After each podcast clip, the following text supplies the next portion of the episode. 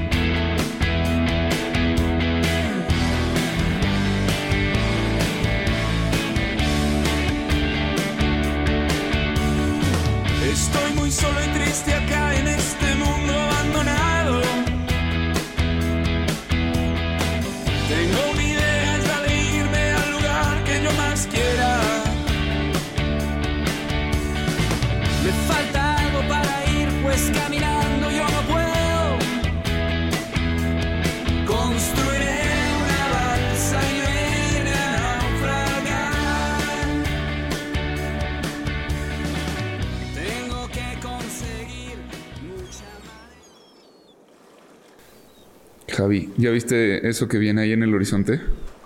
Se me hace algo rarísimo encontrarnos una cara, parece una carabela, ¿no? Es como, como, de, como, no sé, o sea, yo me acuerdo de mi libro de historia y, y cuando hablaban de Cristóbal Colón y las tres carabelas, que creo que no eran tres, sino era nada más una, pero creo que es una carabela, ¿no? Sí, sí, sí, eso, eso parece, te barco iba a decir que era... del virreinato. Sí, pensé que era un, un- un castillo, eh, este, pero efectivamente, y mira, y a bordo viene alguien que, que nos está saludando. Sí, eh, hola, ¿cómo estás? Ah, es Adriana Arcelos. ¿Cómo estás, Adriana? Bien, gracias Juan Pablo. Bien, aquí viajando a Muy- través del tiempo. Excelente. Pues te invitamos a subirte a nuestra balsa este, una hora y aquí a, a echar una platicada. ¿Cómo ves? Muy bien, vámonos. Bienvenida a bordo. Este, pues qué, qué gusto tenerte aquí. Eh, la verdad es que desde hace tiempo que teníamos como ganas de cruzarnos con alguien que, que haya viajado mucho por el tiempo. Este, y pues, ¿quién mejor que, que tú, no? Eh, no sé, Javi, tú, tú conoces a Adriana también, ¿no? Sí, tengo el gusto de conocer a Adriana desde hace muchísimo tiempo. eh, por amistades con mis padres y, y por la vida estudiantil. nos conocemos desde hace mucho tiempo y me gustaría presentarte, Adriana, si nos das la oportunidad de hacerlo. Así es, Javier, sí. Muy interesante. Pues no, no tan interesante, pero sí, sí. Bueno, Adriana. Ortega Centeno, eh, conocida aquí en León, Guanajuato como Adriana Arcelus, eh, realizó estudios de, licen- de licenciatura y maestría en la Universidad Iberoamericana, Ciudad de México. Actualmente es directora de Luces Mexicanas, una operadora turística especializada en rutas y circuitos culturales en México, que opera circuitos en todos los países.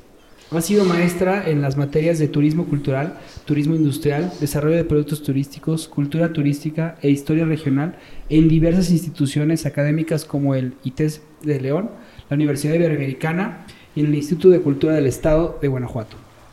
Ha dirigido el montaje de exposiciones para Zapica y FEPEL en relación a la industria cuero calzado y ha dirigido a grupos universitarios en experiencias, procesos industriales. Ha practicado en proyecto, participado en proyectos de turismo comunitario, elaboración de guías y diseño de siete rutas turísticas en la Dirección de Turismo de León. Ha trabajado como investigadora académica en las instituciones como el Archivo eh, General de la Nación, Centro de Estudios Históricos de la Condumex, Universidad Iberoamericana de León, eh, entre otros. Ha impartido materias como turismo cultural, como ya lo mencioné, y bueno, con el objetivo de promover el interés por revalorar y difundir el conocimiento de la historia local y regional, llevó a cabo los siguientes trabajos, eh, que son Monografía Histórica de León eh, y su entorno, coordinó el programa de rescate cultural y análisis del entorno, y hoy en día tiene dos libros publicados eh, dos, dos obras publicadas por parte, con ayuda del- del Estado de Guanajuato, eh, que se llaman Pues una es eh, la historia de la Compañía de Jesús en León, desde su llegada hasta la expulsión. Y otra eh, es también un trabajo inédito sobre el padre González, Gonzalo Carrasco, que era un pintor muy importante que está en el Munal y que tenemos mucha obra aquí en León. Eh, son temas que casi nadie conoce, casi nadie valora y son fundamentales en la historia de la localidad. Y bueno, pues para resumirlo, eh, Adriana es mamá de dos extraordinarios, de dos, de tres extraordinarios niños, eh, dos niños y una niña, de hecho, y eh, que ya son jóvenes. Pero además de todo eso, es una extraordinaria mujer, es una eh, persona que siempre está preocupada por la historia de, de la ciudad en la que vive y del país en el que vive. Y, bueno, pues además de una eh, persona a la que yo personalmente admiro mucho por el conocimiento que tiene y por la familia que tiene, eh, pues es una buena amiga de la balsa y aquí está con nosotros una historiadora, les traemos una historiadora. historiadora. Muy bien, pues vamos a empezar con, con la primera pregunta y, y ver si de ahí podemos ir navegando este, hacia lo que viene eh, después de estos tiempos posmodernos. Este, a ver, la primera pregunta que yo quisiera así como poner sobre la mesa es, ¿en qué momento empieza la historia? Ah, yo recuerdo que, que nos, este, en, en- en- en clases de historia en la escuela, pues se, se nos enseña que esto inicia con, con la escritura, ¿no?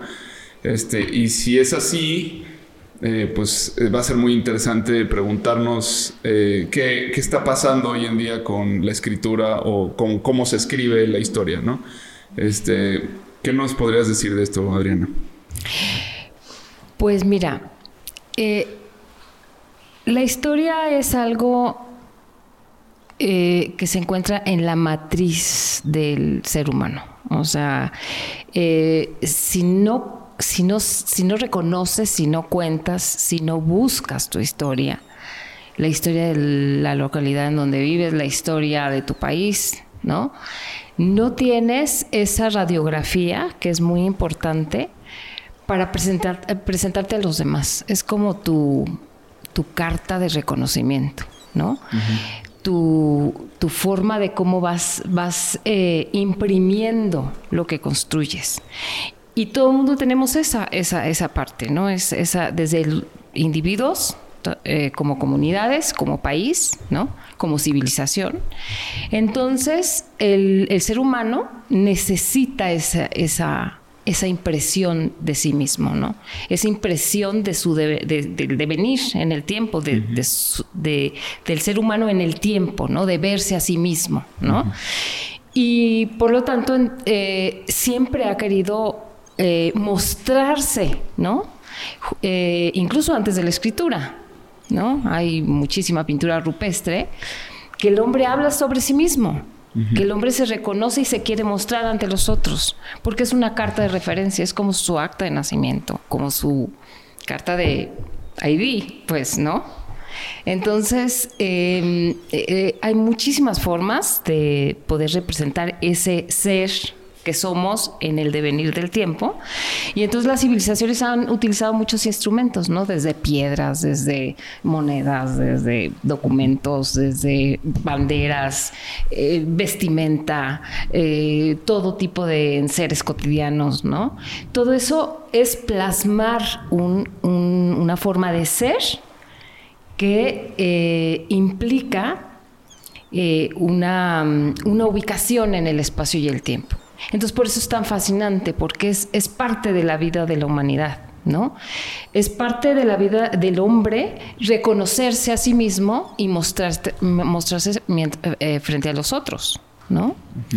Eh, entonces, bueno, sí, el, el ser consciente de, esa, de, esa, de ese recoger lo que somos para mostrarlo a los otros, eh, eh, cuando se escribió por primera vez, ¿no?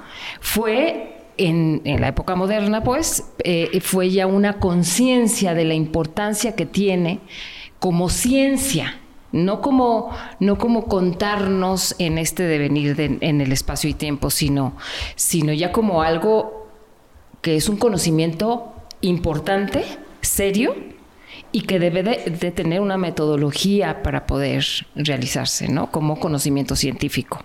Entonces, es distinto, ¿no? Es distinto el, el el que la historia sea parte del desarrollo de la humanidad, parte de, de la, del ser humano, ¿no? Porque siempre ha querido o se ha expresado el hombre de diferentes maneras y se ha manifestado. Este. Y es distinto el momento en el que surge la historia como un, eh, un, un área del conocimiento que ya es reconocida por, las, por una serie de, de grupos humanos como fundamental para ubicarte en el, en el espacio y el tiempo, ¿no? Ok, o sea, y también hay este factor como de, pues de búsqueda de la objetividad, ¿no? Se podría decir, este, o sea, esa científic, esa, eh, bueno, ese acercamiento al método científico, este, busca de alguna manera eh, separarse de, pues, de esto que podría considerarse mito o, o leyenda y, y buscar la, la objetividad, ¿no? Exactamente. Ok. Exacto.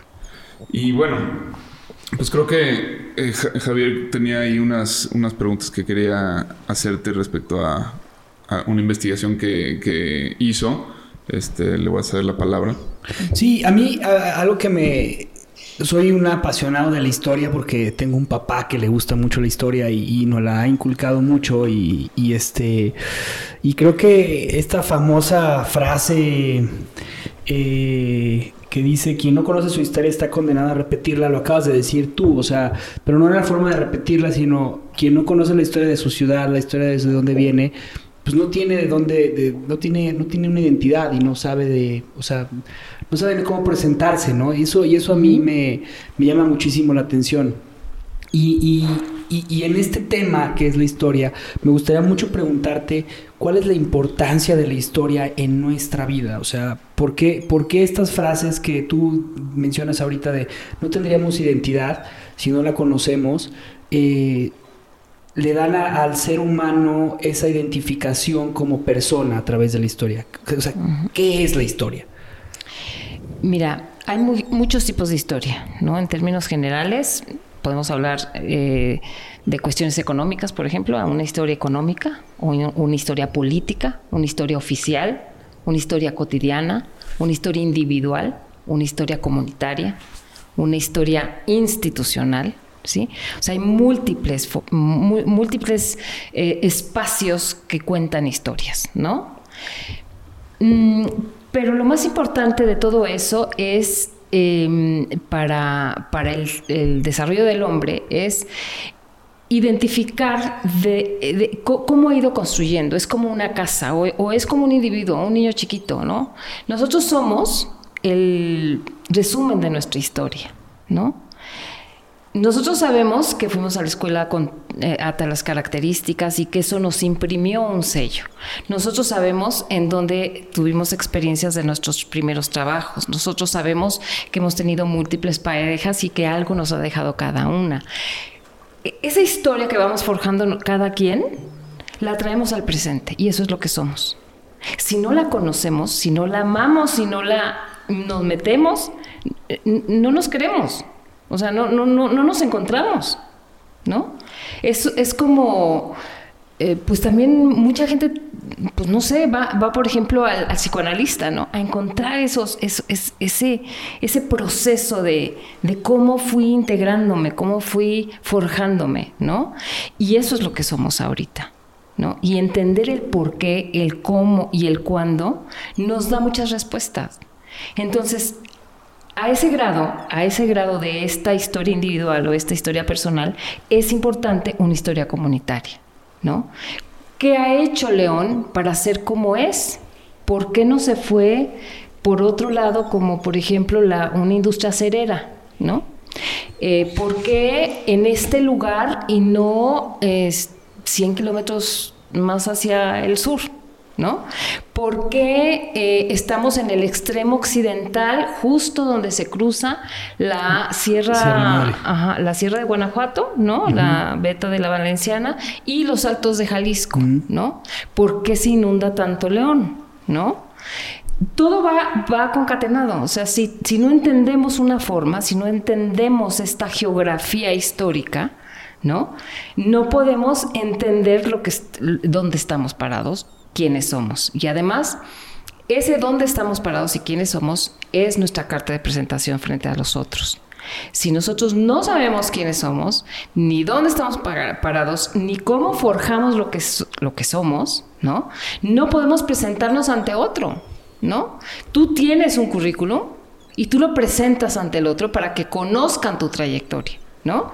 Entonces, una ciudad debe de hacer lo mismo, debe de conocerse para presentarse a los otros y mucho más en este momento en donde lo global intenta como eh, Homogeneizar. desaparecer, de homogeneizar las pautas eh, culturales, económicas, las expresiones eh, ideológicas este, generales, ¿no? Sí, yo Digo te- particulares. justo te quería preguntar, o sea, ¿tú cómo ves eh, actualmente eh, esta sociedad que, hemos descrito de muchas formas y, y- qué padre que, que, pues ya toquemos este, este tema tan central dentro de todos los diálogos que hemos tenido aquí, que es, eh, pues esta sociedad no valora la historia, no valora la tradición, lo considera una pérdida de tiempo, de alguna forma, este, y, no sabe qué hacer con ella. La verdad es que francamente no, no- no le ve un, un- un interés, una importancia, al menos eso es lo que, lo que parece. Y, es, exacto, como que se va,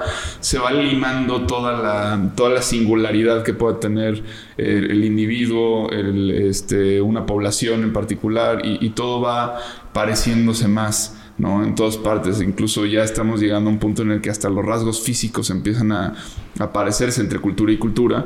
Este, y, cuál, cuál es el riesgo, ¿no? De, que se pierda, eh, de que se pierda esto. ¿no?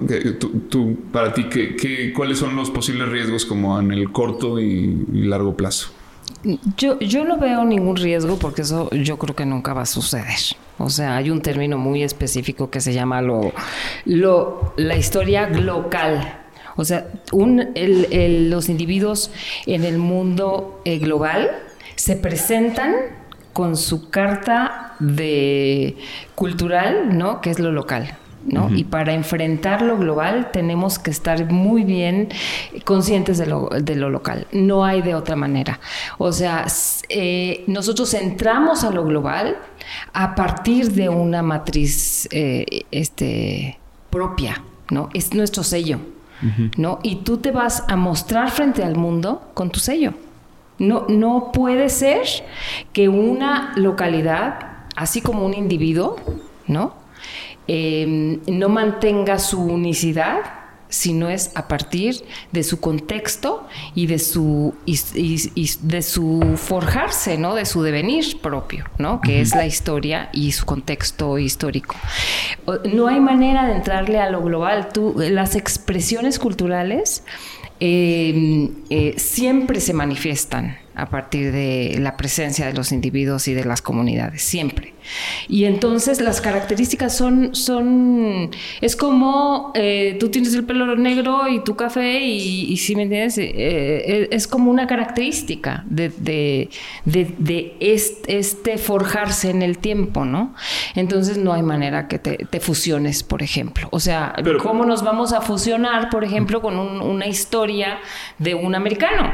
O sea, no hay manera, ¿no? Los rasgos, no solamente étnicos, vamos, nos distinguen, sino... Las tradiciones. ¿no? Las tradiciones y, y lo que hemos forjado cada quien y las influencias y los contextos este, geográficos y el clima. Y entonces eso marca, ¿no? Marca mi carta de presentación, mi matriz cultural frente a los otros, ¿no? Pero quizás tal vez, o sea, por ejemplo, el que ya no se le dé un espacio en una conversación al tema de, de hablar de, de aspectos históricos o de tradiciones, que ciertas tradiciones este, se descontinúan, que las universidades ya no te pongan este como eh, algo, o, o universidades quizás, eh, bueno, es más difícil, pero sí, a lo mejor en preparatoria ya no, la- no tenga una importancia, este ni siquiera mediana una materia este como, como la historia eh, pues creo que creo que son cosas que se empiezan a ver no este y, y, y sí o sea todos cargamos con como con este contenido que es como casi el ADN cultural que llevamos pero una cosa es ser consciente de ello y otra es no serlo no entonces, no, no, no sé si, si, si tú notas o, o- o, pues este, este, este cambio, ¿no? O sea, como que a lo mejor, digo, pertenecemos a generaciones distintas, pero no sé si, si has notado como un, un cambio así muy, como de desvalorizar este, toda esta cuestión. Lo que sí es muy importante, por ejemplo, es eh, el, el- el manejo de cómo nos han enseñado a, a nosotros la historia. Ok. Entonces, eh, la historia oficial ha hecho muchísimo daño, ¿no? Porque la historia oficial va en contra de todo lo que hemos estado platicando en este momento, ¿no? Totalmente, o sea, la historia oficial es una versión de la historia, un tipo de historia que todos los países tienen, todas las culturas tienen, todos crean una historia para unificar a un territorio, a una, a una población dentro de un territorio, ¿sí? Exacto. les inventan esa, esa historia, ¿sí? Esa historia inventada, ¿sí? Generalmente son héroes y villanos y generalmente le escribe el que está, este, el ganador, pues el- la, la persona que está al frente. Entonces esa historia oficial nos ha hecho muchísimo daño porque nos ha hecho creer unas cosas que no somos. Entonces, eh, a los niños, a los jóvenes, a mí misma, ese tipo de historia de la versión oficial de la historia de México, ¿no? O de la versión oficial de la historia de León, ¿no? Este, por ejemplo, la mayor parte de la gente en León cree que León siempre ha hecho zapato y ha trabajado el cuero. Y eso no es cierto. Eso es del siglo XX, ¿no?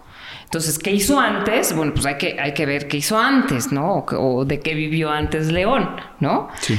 Hay otras características mucho más importantes. Entonces, eh, eh, la historia oficial ha hecho muchísimo daño, muchísimo daño porque ya lo único que no quieres es oír otra vez quién se sentó en la silla presidencial o quién Se es- arrojó de- desde el castillo de. Chapultepec como héroe. Sí. y- que- historias que a lo mejor ni siquiera ni siquiera existen, ¿no? Pero, pero aparte, como bien dices tú, o sea, historias que hacen daño, porque eh, Hacen daño. Son, son, son historias y que, que generan un idealismo que ni siquiera está eh, siendo congruente con el ADN que tenemos, o sea, No. con nuestras tradiciones. O sea, eh, la historia, lo platicamos aquí cuando hablamos de mexicane, de lo que era ser mexicano. Y, y- y, por ejemplo, la, la- la- la historia de la Virgen de Guadalupe y de, dónde proviene toda esa parte, la historia de, de los dos, de los dos este, dioses que siempre se me olvidan los nombres, pero eh, Quetzalcóatl. Quetzalcóatl y Tezcatlipoca. Te- eh, nunca lo puedo decir bien. Este, eh, de ellos dos es, es- es- es espectacular. O sea, es una historia que, que- que- que si la conociéramos y si la analizáramos y se las contáramos a nuestros hijos, eh, es muy inspiradora, porque es una, es una historia de honor, es una historia de. Es mucho más inspiradora que la, que la historia de, de un cura este desprestigiado en su momento, muy letrado, que era Miguel Hidalgo y Costilla, eh, medio judío, y que, y que al final de cuentas él no hizo la independencia, porque fue una parte chiquitita de la independencia de México, y estamos celebrando la anunciación de una independencia, y no estamos hablando de toda la verdadera historia, lo que estuvo atrás, la iglesia que estuvo atrás de todo esto, y eso nos genera un chorro de conflictos, pero Sí. muchos conflictos dentro de nuestra... Entonces, a mí esta pregunta es que lo que quería hacerte es, la historia la cuenta quien gana, pero ¿no es responsabilidad de nosotros como ciudadanos cuestionar esa historia? Sí, claro, por supuesto. Y además, eh, por ejemplo, en, en el año 2010, que estábamos platicando hace ratito, se hicieron una serie de revisiones de la, de la historia, de la, o- de la historia oficial. Y, y muchísimas investigaciones surgieron. Y además sí cambió como el rumbo de esta recolección o esta nueva interpretación de la historia de México. Eh, pero no se bajó a los, a los libros de texto, no se bajó al plano de la divulgación, ¿no? Eh, el problema que tenemos con nosotros, eh, con nuestra historia, eh, con nuestra, nuestra versión de la historia oficial, o la que nos cuentan, y la que nos hacen además aprendernos de memoria, ¿no? Que es horrible eso, porque, porque entonces se reduce la historia a fechas y datos que nada importan en un proceso histórico. No importan, porque lo que el chiste es, el chiste es, es dar cuenta de un proceso, no de me entiendes? Eh, eh, sí, ubicado en el tiempo y el espacio ma- más o menos, pero no, no esa precisión que nos hace como, como no, no, no tener gusto por eso, por esos, eh, Oye, esos sí, sí, se, se aconteceres, vuelve ¿no? algo horrible. O sea, la historia oficial se vuelve algo de, de hiperflojera, este que.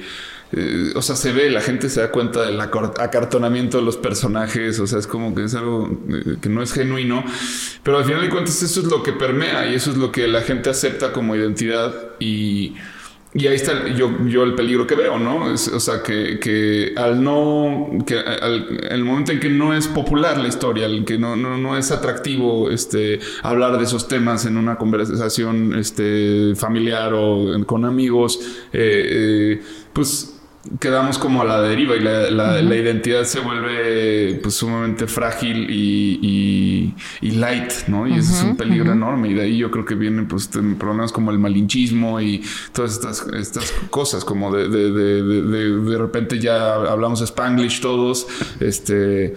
Y, es porque pues, realmente no, no, no estamos enamorados de, de lo que somos porque ni siquiera sabemos lo que es, ¿no? Y además, o sea, algo que a mí me impresiona es, o sea, por ejemplo, algo muy... Tú, tú le preguntas hoy en día a cualquier joven que si alguna vez creería que el peso mexicano fue referencia mundial, o sea, la moneda mexicana fue referencia mundial, como el dólar, te dirían que no, o sea, que no, que eso sería imposible, que eso nunca sucedió. Y sucedió en la historia. Sí. Y, y- y si ya sucedió, puede suceder. Y esa es, esa es la parte que, que a mí me, me- me sorprende de la, de la, de la, o sea, de, de lo que tú acabas de decir. O sea, sin, sin el conocimiento de la historia no podemos aspirar a, grandes cosas. Y, estamos hoy viviendo una pandemia, Adriana, fuertísima, que se vivió en los años 160 eh, eh, después de Cristo con Marco Aurelio. Y, y- y estos, antes de Cristo, perdón, y estos, estos, est- él lo vivió también, y, y fue una de las pandemias más fuertes en el mundo, y, y- y- y cuando lees la historia de cómo lo manejaron y qué fue lo que sucedió y qué hicieron con los cuerpos, y esto se está repitiendo la historia, nada más que ahora con tecnología, con, con- con las redes sociales, con investigaciones médicas, pero la historia está ahí, ya sucedió, y ya pasó, y hubo un gobernante que hizo cosas que tenía que haber hecho y y, y la puedes volver a ver, y puedes volver a repetir la historia y decir, wow, o sea, ahí puedo aprender lo que está pasando, ¿no?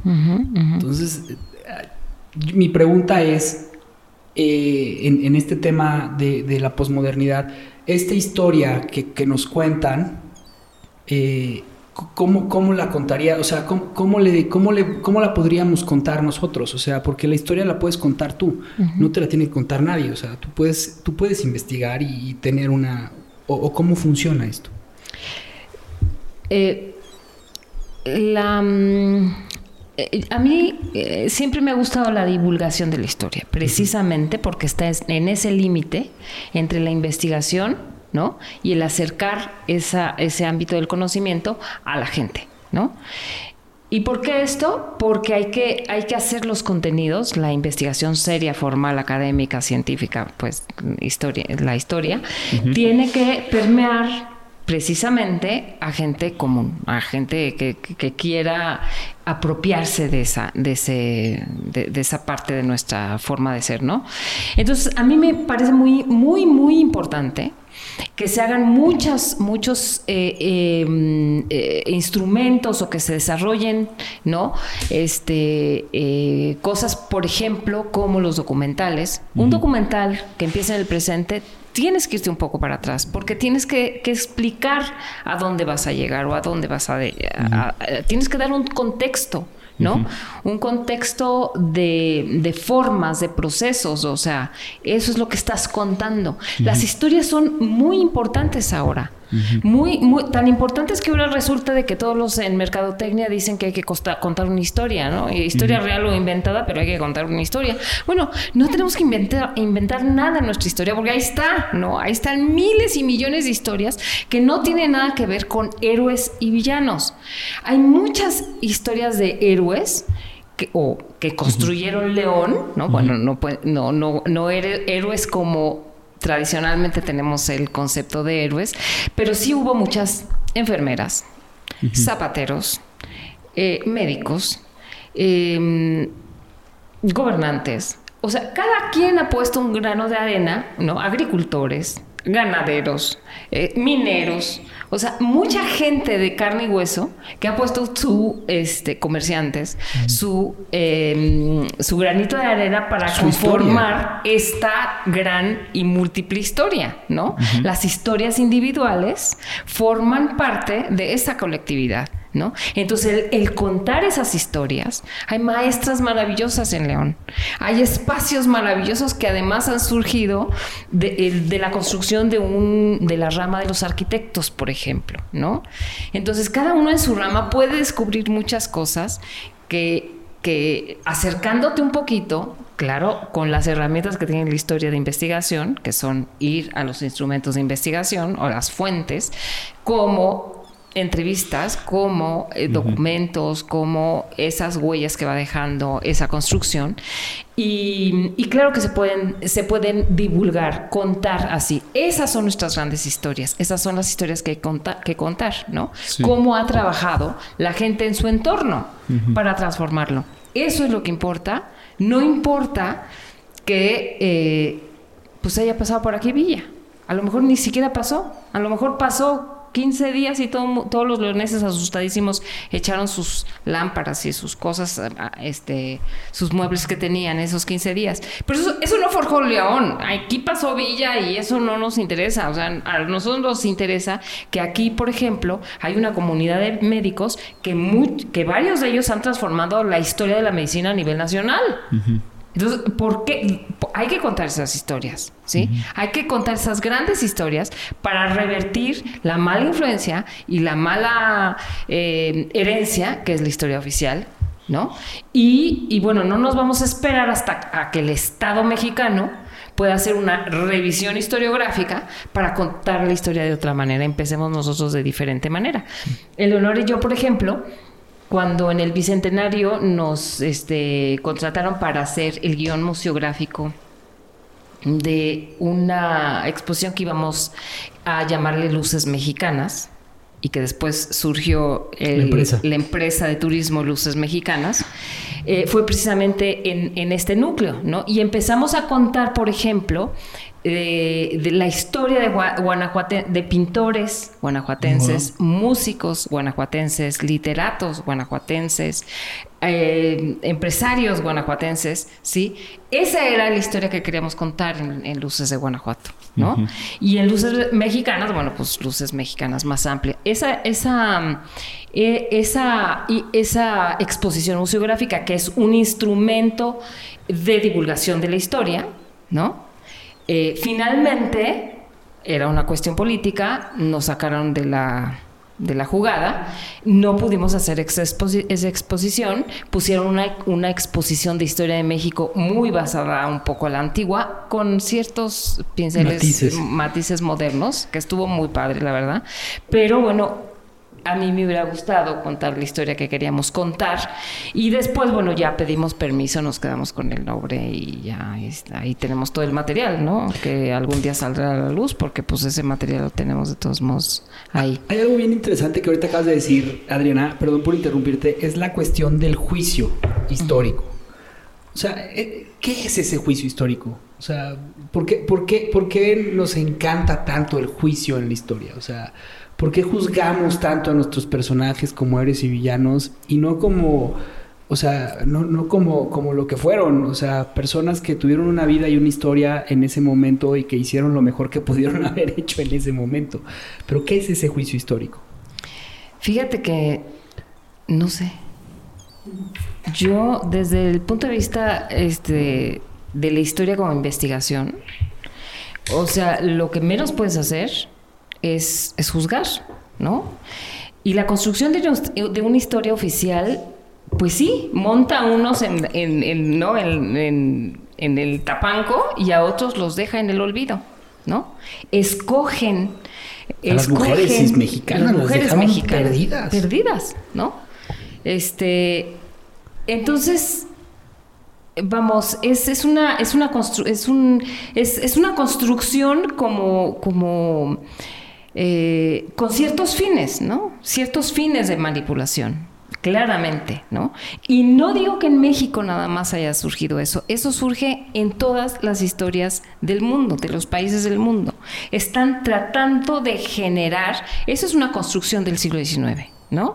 Ya muchos países ya no tienen ese tipo. Lo que pasa es que nosotros no, no hemos avanzado porque todavía ese tipo de historia, y más con el presidente que tenemos ahora, está volviendo a esa forma tradicional de, de construir la historia, ¿no? En, ve- Vete a Nueva Zelanda, claro que no les enseñan así la historia, la- claro que ahí les enseñan la historia del zapatero, ¿no? La historia del médico, la historia de cómo se construyó este, no sé, el primer puente en esta ciudad, ¿no? Creo o que la primera estación de, no sé. Yo podría tener alguna idea de por qué razón es, es- es así. Digo, es mi, es mi, es, es lo que hago yo. Yo cuento historias. Esto que decías de que la mercadotecnia te dice, pues cuenta una historia, aunque sea inventada, aunque no exista. En realidad, a lo que se refieren no es eh, necesariamente a, una historia, se refieren a una fórmula que no es otra que la aristotélica. O sea, es, es esta estructura eh, narrativa súper antigua que se ha perfeccionado y que funciona muy bien, en la que tienes que tener ciertos elementos, ¿no? Es este camino del héroe del que hablamos, en el cual, pues, este, hay, eh, hay que ir eh, pasando por cierta, eh, llevando al héroe eh, a superar ciertos obstáculos, por supuesto que necesita fuerzas antagónicas, que entonces eh, eh, es forzoso la presencia de un enemigo, y se vuelve esta historia como que es pues es de película, ¿no? Tal cual. O sea, es- es un- y se puede comprimir a, a cinco minutos, como puedes eh, eh, alargarlo durante 10 temporadas. O sea, no, no tiene. O sea, es como sumamente flexible, pero esos elementos siempre están ahí presentes, ¿no? Entonces, tal vez este, de, de ahí venga como, como Pero, esta cuestión. O sea, yo creo que es algo gravísimo, porque como dice Adriana, o sea, imagínate, una, una historia plagada de juicios, porque al final de cuentas es lo que nos enseña nuestra historia oficial, se ve reflejada en una sociedad plagada de juicios. O sea, Claro. somos una Claro. sociedad sumamente eh, juiciosa, se puede decir. O sea, Sí. juzgamos todo, Sí, que sí, si está gordito, que si está feo, que si está pelón, que si, que si ya robó, que si ya se metió con no sé quién, que si... Y, y- y- y no vemos más allá o no nos volteamos a ver a nosotros. Y esta parte tiene que ver con, con- con tener una historia tan juiciosa. Ujú. No, y además, este, a mí me ha pasado mucho que, que tengo que enseñar a la gente a desaprender, ¿no? Es que tengo que estar todo el tiempo defendiendo la importancia de la historia y la matriz cultural de la que venimos, porque la gente dice, wow, qué asco, ¿no? Entonces, es, es enseñar primero a desaprender el concepto previo de lo que es la historia, ¿no? Para volver a montar una visión distinta de lo que somos a partir de la historia, ¿no? Entonces es horrible porque es doble trabajo, ¿no? A mí en la universidad, por ejemplo, ¿cómo hago para que se desaprenda lo aprendido? En, términos de historia, ¿no? Y entonces, ¿qué hacemos o qué hemos hecho, por ejemplo, eh, Leonor y yo, es salir a la calle, ¿no? O sea, nosotros no tenemos que inventar historias. O sea, yo, no- yo no hay por qué inventar el héroe, el villano, el, el protagonista, el que no eh, se cayó. No, no. La historia es fascinante. O sea, la historia además tiene manifestaciones presentes de lo que fueron en épocas pasadas. Entonces, no tienes que andar inventando nada. Te paras enfrente de una fachada y tienes un libro de una, de, de un, de, de una temporalidad en su contexto de una comunidad, ¿no? Y puedes hablar, este, un- no sé, o sea, seis meses de esa fachada, ¿sí me entiendes? Sí. Y ahí están los testimonios, ¿no? Entonces hay que salir a la calle y ver, observar, ¿no? Asimilar, preguntar. Esa es la historia, lo tienes ahí, ¿no? Las calles, ¿no? ¿Cómo se conforma una ciudad, por ejemplo, ¿no? ¿Qué creció primero? ¿O qué, qué- qué creció primero? ¿Quién propuso el primer eh, plan de desarrollo urbano en 1960? Bueno, o sea, es que, es que, es que todo abona, ¿no? ¿No? Pero también hay una, hay un señor que se le ocurrió que, que la entrada de la calle Madero, que era la antigua este calle Solo, eh, este de el Boulevard Guanajuato, que venía de la luz, ¿no? Era la calle este, principal del Camino Real de Tierra Adentro. Bueno, pues sí, o sea, todo, como que todo va abonando, ¿no? Y todo es manifestación, todo, absolutamente todo es manifestación de un pasado, de una Pero- evolución y un proceso. Per- perdón, porque fíjate que algo que acabas de decir me parece sumamente interesante. Cuando yo tuve la oportunidad de estar viviendo en Cancún, eh, participé mucho con, con- con toda la comunidad cancunense porque ellos buscaban una identidad. Y una de las fundadoras de, de Cancún decía, eh, eh, eh, es que la identidad la tenemos. Lo que pasa es que está sucediendo que queremos tener una identidad como en Dolores Hidalgo, en Querétaro, en Guanajuato, que es una identidad virreinal. O sea, sí, está muy bien, pero Cancún se creó en los años 50, 60. Venimos de una época totalmente moderna. No tenemos por qué tener un centro de gobierno con dos campanitas y este y, y dentro de una plaza comunitaria, pues no, nosotros tenemos que hacer, pues a lo mejor con una arquitectura de Mario Pani de- o una arquitectura de algún de una persona de 1960 eh, muy renombrada, no sé, los Sordo, no sé, en ese momento, no, no sé, no, no, no recuerdo bien quién eran los grandes arquitectos de los 60, este, Le Corbusier, pero bueno, algún mexicano, ¿no? Y, y, y, y, sobre, y sobre ello ir construyendo nuestra identidad, pero no querramos hacer lo que hacemos en todos los pueblos mexicanos que estuvo el virreinato, porque nosotros no lo somos. Y es ahí en donde eh, esta historia que decía Juan, como para hilar la parte de, de- de contar las historias como del héroe y de esta parte de aristotélica que tanto nos gustan, eh, pues terminan, terminan dañando la identidad de, de- de lo que somos. Y que es además, bueno, es, a eso iba un poco mi pregunta al principio. O sea, la, la historia busca la objetividad. Y esta, este tipo de estructuras. Eh, pues son del orden del mito, o sea, no, no, eh, son, son estructuras eh, emocionales que narran de alguna forma una historia emocional que, que nos es propia a todos los seres humanos y, y por eso funcionan, ¿no? O sea, es como, eh, este, pues sí, es una, una- una serie de torceduras que, que le das a, a las emociones eh, para que al final llore, ¿no? Este, entonces, eh, hace sentido porque eso lo hace muy memorable, obviamente, pero no, no es científico, no es, este, lo cual me lleva a, pues, la pregunta que nos va a tomar probablemente el cierre de esto, que es pues el enorme reto que, que- deben tener los historiadores en la actualidad eh, cuando pues, nos enfrentamos al fake news, nos enfrentamos a, no solo a, a la falsedad de una historia que se está escribiendo y que va a afectar el futuro, sino pues ya lo que viene afectando todos los días salen, eh, hay artículos y gente subiendo cosas no sobre esta época solamente, sino escribiendo sobre pasados este, sin ningún tipo de rigor, sin ningún tipo de investigación ni, ni nada. Y, y- y, pues está la fábrica del mito se está haciendo muy grande, digamos, ¿no? Este, ¿qué- ¿qué opinas? ¿Cómo ves este el futuro de, de- de, pues de la historia? Pues mira, la historia y la era digital es fascinante. Porque ahora tenemos acceso, todo mundo, no solamente los historiadores así formales, sino todo mundo, a una cantidad de material, o sea, inverosímil, o sea, una cosa tremenda. Y eso es muy padre, porque, porque no solamente eh, eh, eh, documentos terminados de investigaciones de décadas, ¿no? Sino documentos originales en los archivos, este, no sé, del Vaticano, o en el archivo de Madrid, o en el archivo de la, del, este... Que acaban de descubrir en India, ¿no? La biblioteca más grande del mundo. Ajá. Entonces, e- es fascinante porque tú te echas un clavado en eso, igual que yo, lees el mismo documento, ¿no? Las cartas de, no sé, de Hernán Cortés en, en, en, este, en vivo, pues, ¿no? En, Así como las mandó a Carlos V, ¿no? Imagínate.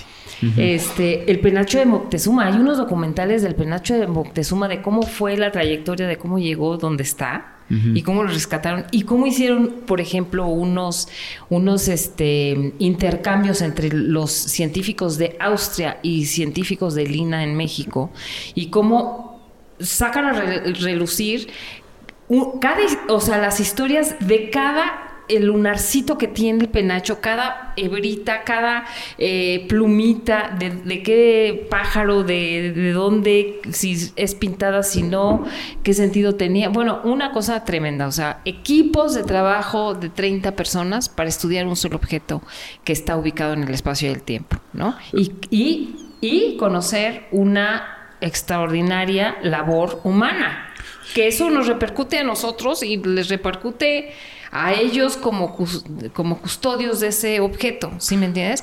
Sí. El INA ha estado haciendo unos documentales divinos. O sea, ahora tenemos unos accesos tremendos, por ejemplo, ¿no? La visita a los lugares es, es algo, por ejemplo, que la era, era digital en las nuevas generaciones está padrísimo porque conocen espacios que luego quieren ir a buscar. Y entonces eso te lleva a ir a localizar un poco de información, ¿no? Y luego eso te lleva a meterte en un espacio arqueológico que encuentras muchísimas, mu- muchísimas manifestaciones de cosas que ni te imaginabas. Esas exposiciones a la historia, que, so- que no tiene nada que ver con esa historia oficial, que no tiene nada que ver con la forma tradicional de hacer historia, sino son, ya están en el ámbito de la divulgación, ¿sí? Son muy importantes. Y hay seminarios, una cantidad de seminarios, hay un- una cantidad de, este, pues, de webinars, hay una cantidad, eh, hace poquito una amiga me dijo, por favor escucha este webinar la señora se la pasa oyendo la historia de España, la historia de la Francia y ahorita ya está en... ¿Cuál historia estás oyendo? No, pues la historia de Holanda, ya sabes. No, eh, me, me encanta porque... Pero esos es, es un- son instrumentos de divulgación, ¿no? Que, que acercan un conocimiento mm, eh, muy difícil, porque es difícil llegar a este, a este- el proceso de investigación histórica es muy difícil, lleva mucho tiempo, ¿no? Sí. Este, Implicaba pero sí viajes. lo puedes diluir, ¿no?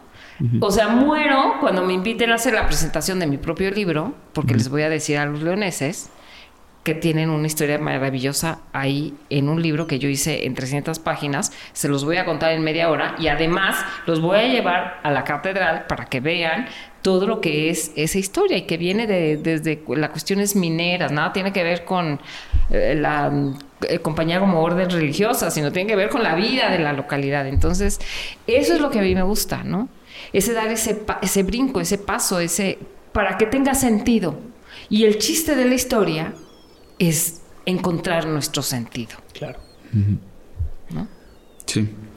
Eh, justo ahorita que mencionabas el, el tema del penacho de Moctezuma, o sea, me parece como el ejemplo perfecto para describir el tamaño de ridículo que fue eh, eh, el, el haber, eh, este, pues, cuando fue la primera dama a pedirlo prestado, ¿no? O sea, me imagino que eh, O sea, no, no conozco lo la complejidad de, lo que fue llevarlo allá, pero me imagino que, es enorme. Y es, es justo eh, como la ignorancia de la verdadera historia, que es, o sea, sabes todo lo que implicó llevar ese penacho este, allá y lo delicado que es, contra la historia oficial. Le- Nos robaron el penacho de Moctezuma, ¿no? Este, No, se lo dieron de regalo al rey Carlos V. Se lo llevaron de regalo para que estuviera fascinado con las nuevas tierras conquista- conquistadas. Nada tiene que ver con que nos robaron nada. No nos robaron en el norte de México tampoco. O sea, no nos han robado nada.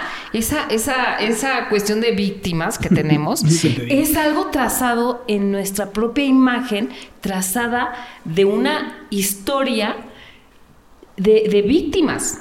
De, de, de vi- de cos- de- de constructos de, de héroes que victimizan al pueblo. O sea, no puede ser, es da coraje, porque esa no es la esa no es nuestra historia, no es nuestra, no es Ni nuestro nuestra sentido, esencia, ni no es nuestra esencia, esencia, Diana. ¿no? No, ni nuestra esencia. Hay un libro que me encanta que es de este Jared Diamond, que es arte, es armas, gérmenes y, y hierro, creo que se llama, y que justamente habla de la diferencia entre los países eh, conquistados por eh, católicos contra la, la- la- diferencia de los países conquistados por eh, protestantes.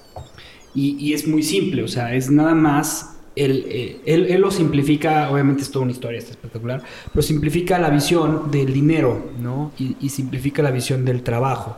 Y a través de eso, pues llega al punto de la victimización. Y entonces habla de por qué, por qué los países protestantes tienen mejores economías, tienen mejor, eh, mejores sistemas de bienestar y por qué los países católicos pues eh, sufren de, de mayor, mayores problemas económicos y todo tiene que ver con, con- esta cuestión de, de la parte bíblica en la que ningún rico entra al cielo, ¿no? Los protestantes no lo ven así, o sea, ellos admiran el trabajo y el, el- dinero a través de eso y los católicos, pues ningún, ningún rico va a entrar al reino de los cielos, ¿no? Y ahí es en donde se empieza a descabra- a desquebrajar todo esto. Y, y- y- y es muy triste porque, como bien lo dices tú, no nos han robado nada, no nos han quitado nada. O sea, hemos sido un país que hemos dado mucho. Y si lo viéramos desde ese punto de vista, tenemos muchísimo más que Muchísimo. dar. Muchísimo más que dar. ¿no? Sí. Entonces, eh, a mí me parece muy interesante y quería como entrar en esta zona de preguntas y respuestas contigo como historiadora. Sé que son preguntas que van a ser muy personales y pues no es autoridad ni nada, pero, pero me gusta, me interesa conocerlo. Y es, ¿estamos condenados a repetir nuestra historia, Adriana? No, yo creo que no. No estamos condenados a repetir nada. No se puede repetir porque el, el avance del tiempo y las circunstancias, el, el hombre se, el hombre camina con un sentido eh, anacrónico y sincrónico todo el tiempo. No hay manera de repetir, no hay manera de regresar. O sea, no hay manera de regresar nunca cuando yo tuve 15 años. ¿Por qué va a regresar el país a, a pasar a, a un, a, un- a pasar a, re- a- a retroceder? ¿no? A lo mejor, a lo mejor, por ejemplo, estamos retrocediendo en este momento, ¿no? En ciertas cosas, pero estamos abriendo los ojos a, otras cosas, ¿no? No podemos repetir la circunstancia. No hay manera que retrocedamos a los 60, 70. No hay manera, ¿no? La misma dinámica global, ¿no? El contexto internacional no nos va a dejar, ¿no? Eso es lo que yo creo. No hay manera de, hay manera de mirar atrás, ¿no? Pero no hay manera de, de quedarte ahí. No hay manera. Pero tal vez este, esta idea como de que, o sea, sí, si bien nunca va a ser exactamente igual, pero de, de que pasamos por ciclos y que si no aprendemos, pues de los errores del pasado van a, eh, pues pueden repetirse, ¿no? Este sería como, como de esa idea, ¿no? Este, o sea, qué tan importante es realmente conocer la historia como, como un factor de, prevención, digamos, de, por ejemplo, que no vuelva a haber un holocausto o una cuestión de ese estilo. O sea, la, la historia lo que da es conciencia, ¿no? Cuando tú miras ese proceso, te da conciencia. Y claro que los elementos de conciencia traen otro estadio mental, ¿no? Como sociedad y como individuos. Es que, por ejemplo, para mí sería imposible o inverosímil eh, el, el decir que, que pudiera volver a existir un, un partido socialdemócrata como el que hubo en Alemania. O, un Pinochet como el que hubo, o un, no sé, este, tú viviste en Argentina. Eh, o sea, si- siento que va a ser, imp- o sea, parece, parece imposible, pero, pero no, o sea, se vuelve, lo volvemos a ver en países como en Venezuela o volvemos a ver en Sí, Estados bueno, Unidos. en ¿no? Latinoamérica, todo el tema de, de, de, de, pues, de las pseudo izquierdas que tenemos, que son este, pues, populismos este, terribles, sin, sin meterme a polemizar demasiado, eh, pues sí, se, se siguen repitiendo, ¿no? Quizás. Sí, o sea, es como mi, yo lo veo inverosímil, creo que eh, estamos en un momento en el que el, el pero luego Juan dice que es muy positivo, este, el, el ser humano está en un, en un proceso de despertar la conciencia, falta mucho, pero, pero sí siento que, que es casi, o sea, no lo permitiríamos, ¿no? Yo, A- aunque, aunque pues, parece que sí pasa. A mí me, a mí me cuesta mucho trabajo esa frase. No, no, todavía no, no, no, no, no, no, no, no estoy muy de acuerdo. La verdad no estoy muy de acuerdo porque em, la idea de que la historia se repite y hay ciclos es una idea de, de siglo XIX, ¿no? Es eso de que las sociedades nacen, crecen, se desarrollan o llegan a un eh, clímax, ¿no? A una civilización, un proceso civilizatorio así, y se convierten en imperios y luego de- declinan y luego vuelven a surgir, ¿no? Nacen, crecen, se reproducen y mueren, así como un organismo humano. Es muy darwiniano eso, ¿no? Como muy, muy de de ciclos, ¿no? No, no es tan así, ¿no? No es tan así. A lo mejor sí ha habido imperios que se han desarrollado y que llegan a un clímax y bajan, ¿no? Por ejemplo, a lo mejor Estados Unidos llega a un clímax que a lo mejor el materialismo eh, o el capitalismo económico rampante que tienen ahí, pues a lo mejor los hace la semilla de su propia destrucción, ¿no? Pero, pero no es tan así, o sea, llegan a, llegas a otro momento. ¿No? Llegan, a- eh, todo el mundo tenemos crisis, así las comunidades, así los individuos, tenemos crisis. Salimos de la crisis con otro estado de conciencia, con otra forma de hacer, con otra forma de, de ver, con otra forma de, con otras herramientas. A lo mejor igual caemos en un hoyo más profundo y, y- y salimos, o sea, porque no es lineal, nunca es lineal, siempre es subidas un poquito para abajo, un poquito para arriba, o sea, ¿no? Pero así como cíclico, como que se repite, como ¿por qué? Si, la si es el hombre y sus circunstancias, ¿no? Como decía este filósofo Ortega y Gasset, o sea, es el hombre y sus circunstancias, o sea, y las circunstancias cambian y el hombre, por lo tanto, también no es el mismo, ¿no? Pues está muy interesante tu visión. A lo mejor es, es más innovadora de lo que tal vez te das cuenta tú.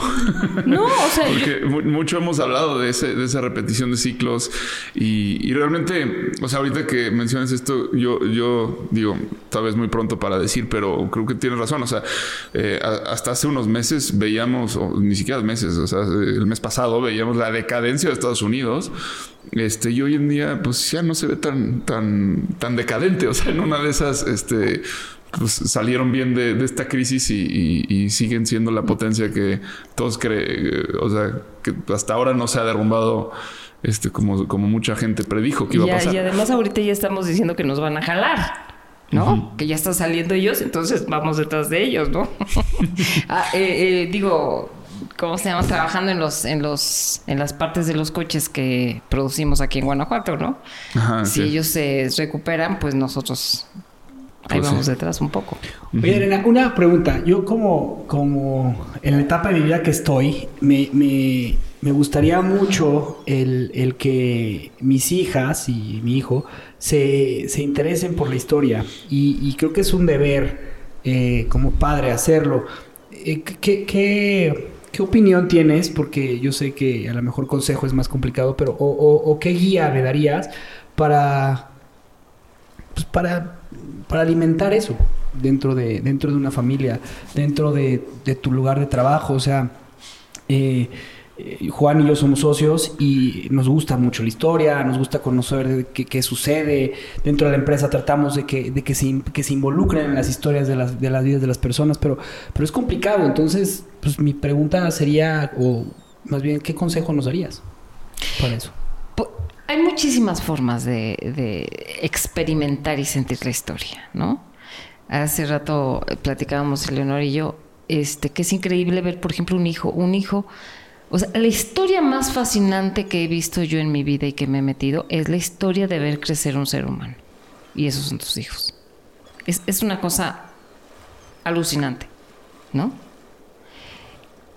Y tienes que estar muy atento, porque van dejando huellas, pero se te olvida, ¿no? Lo que vas pasando, estás tan ocupado en, en hacer, en crecer, en, en cambiar, este, en generar, en educar, este, que no te fijas en lo que es el proceso de vida, de la historia de vida de cada individuo, ¿no? Y de cuál es el sello de cada historia de vida, ¿no? Y en qué participas tú para que ese sello se vaya forjando, ¿no? Y qué tanto lo dejas y qué tanto, qué tanto no. Es fascinante esa, esa historia, ¿no? Bueno, pues, eso es esa parte. Hay muchas formas para, para, para hacer que otros este, recuperen y empiecen a ver que eso tiene sentido, ¿no? Em, por ejemplo, eh, para niños chiquitos, un día tuvimos un ejercicio en una escuela. eh, por ejemplo, hicimos como la historia de la familia, ¿no? Entonces ellos entre- entrevistaron al abuelo, ¿no? ¿Qué hizo el abuelo? ¿A qué escuela fue? ¿Cómo? No sé qué. ¿A qué se dedicó? ¿Qué, ¿Dónde vivía? ¿Dónde vivían sus abuelitos? No sé qué. Algo muy simple, es una entrevista, ¿no? Con las fotos. Mira, esta es mi foto, aquí estaba mi jardín. Y, a ver, ¿y jugabas fútbol? Pues no, no era fútbol, era, no sé. Básquetbol. Básquetbol o X, ¿no?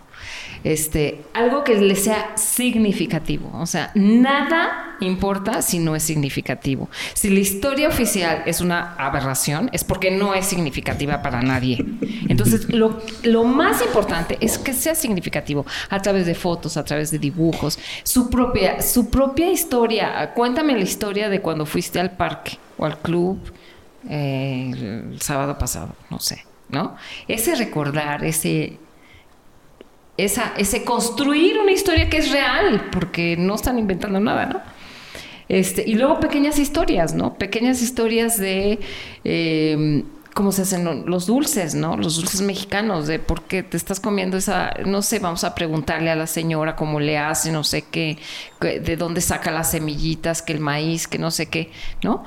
Eh, todo tiene un sentido, todo tiene, no sé, ahorita, por ejemplo, una un- un- un- Lorea, mi hija, está buscando, me hace mucha gracia porque le gusta mucho la música electrónica y está buscando los orígenes de la música electrónica, ¿no? Entonces está buscando, claro, tienen como la influencia mala de su mamá, ¿verdad? Que buscan orígenes, ¿no?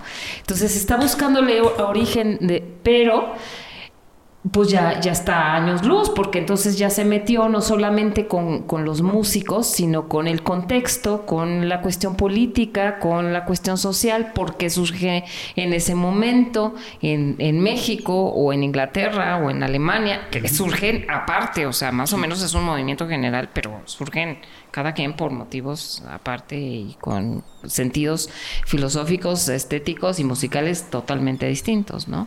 Entonces, son como meter como el gusanito, ¿no? Eh, eh, ahora, por ejemplo, cuando metes el gusanito desde, desde temprano, buscan eso, porque es encontrarle el sentido, ¿no? Y nuestros grupos, por ejemplo, de turismo, le encuentran sentido. Por eso son nuestros clientes y por eso no se dejan de ser nuestros clientes, porque encuentran sentido. Cada viaje encuentran un sentido, un sentido de los lugares a donde van, ¿no?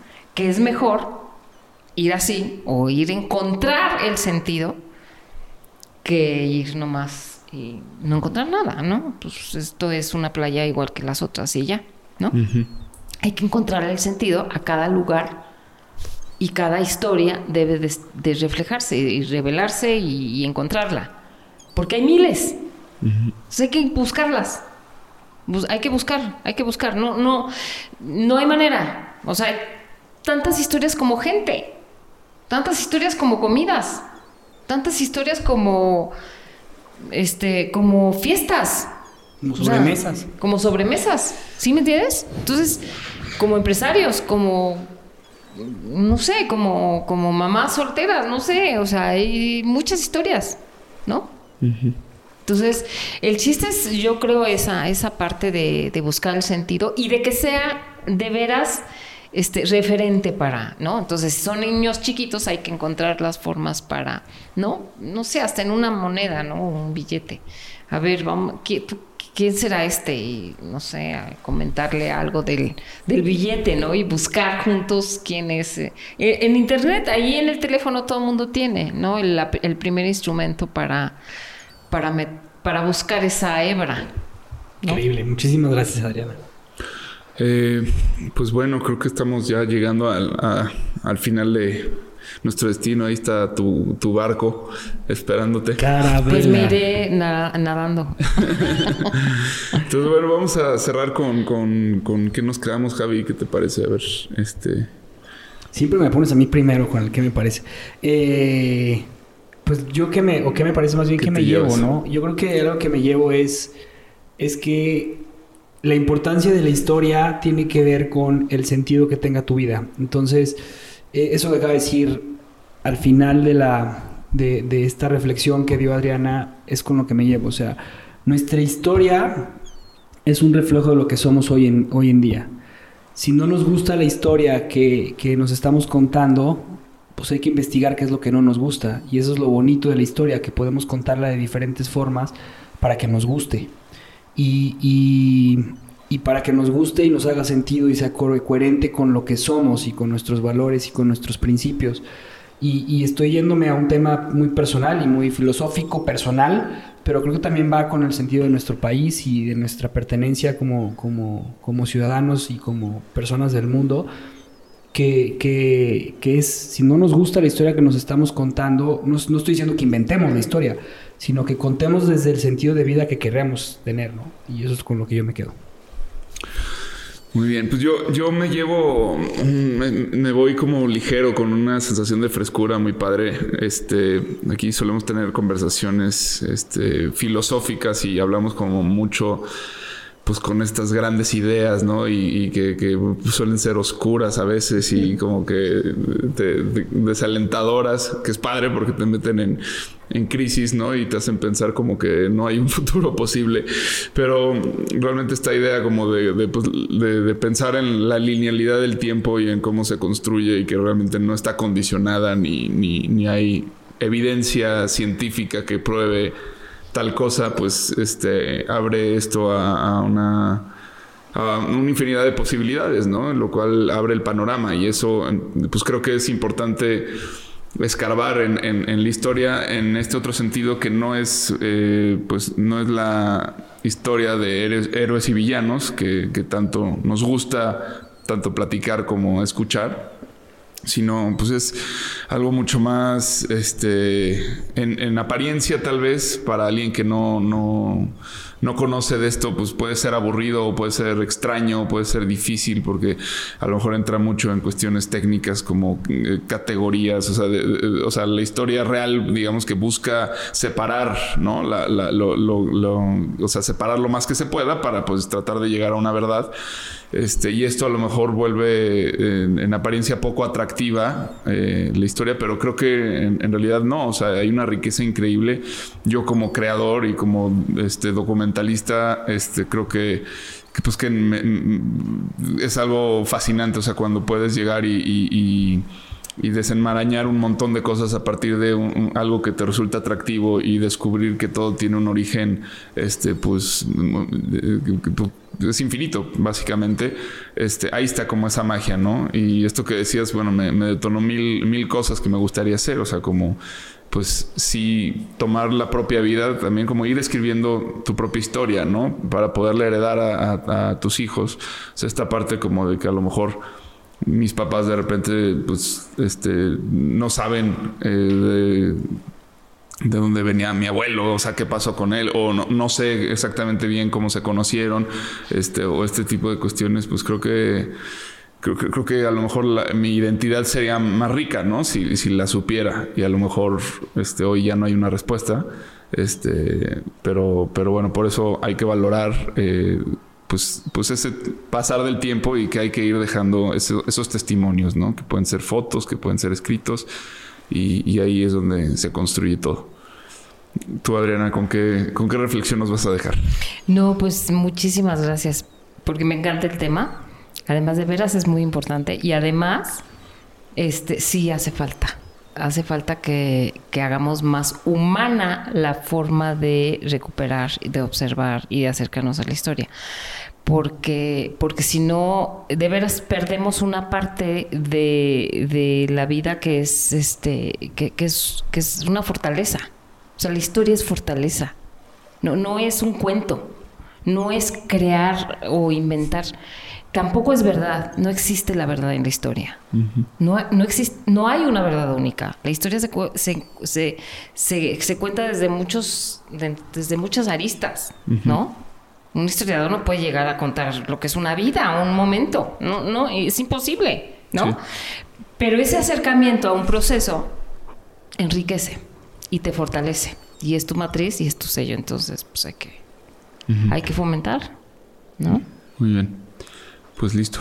Con eso nos, Ya. nos quedamos y vamos a echar el ancla. Tiremos ancla. Gracias, Juan y Adriana. Gracias. Gracias.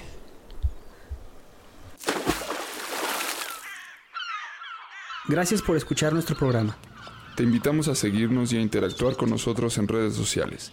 Tu opinión es muy importante para nosotros. Queremos saber lo que piensas sobre los temas que tocamos y sobre cómo podemos mejorar. Búscanos en Instagram, Facebook y YouTube o en nuestro sitio web náufragospodcast.com. Buen viaje. Nos vemos en el siguiente puerto.